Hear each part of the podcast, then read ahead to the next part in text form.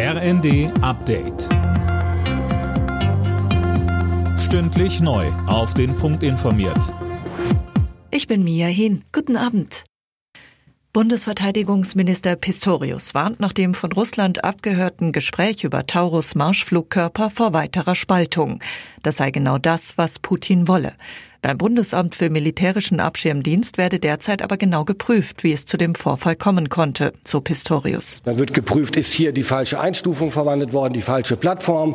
Sind die Richtlinien ausreichend, die Regeln, die wir haben, oder müssen wir sie anpassen?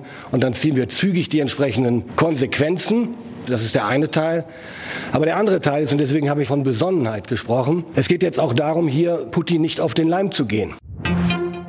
Bei der Bahn rücken neue Streiks näher. Heute endet die Friedenspflicht zwischen der Lokführergewerkschaft GDL und dem Konzern. Knackpunkt in den Verhandlungen ist laut Bahn weiter die von der GDL geforderte 35-Stunden-Woche.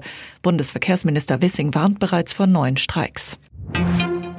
Die Suche nach den früheren RAF-Terroristen Garweg und Staub geht weiter. Bei einem Großeinsatz in Berlin sind die beiden Gesuchten am Morgen nicht gefunden worden. Mehr von Tim Pritztrup. Die Polizei hatte dort eine Aussteigersiedlung in Friedrichshain durchsucht und mehrere Männer vorläufig festgenommen. Das zuständige LKA Niedersachsen hat am Vormittag aber mitgeteilt, dass die gesuchten Ex-RAF-Terroristen nicht darunter sind.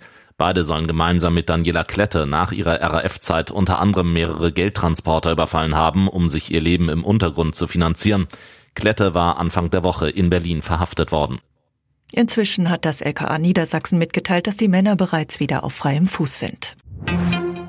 Mit einem 2 zu 0 Sieg in Köln hat Bayer Leverkusen die Tabellenführung in der Bundesliga weiter ausgebaut. Leverkusen hat jetzt zehn Punkte Vorsprung vor dem FC Bayern. Alle Nachrichten auf rnd.de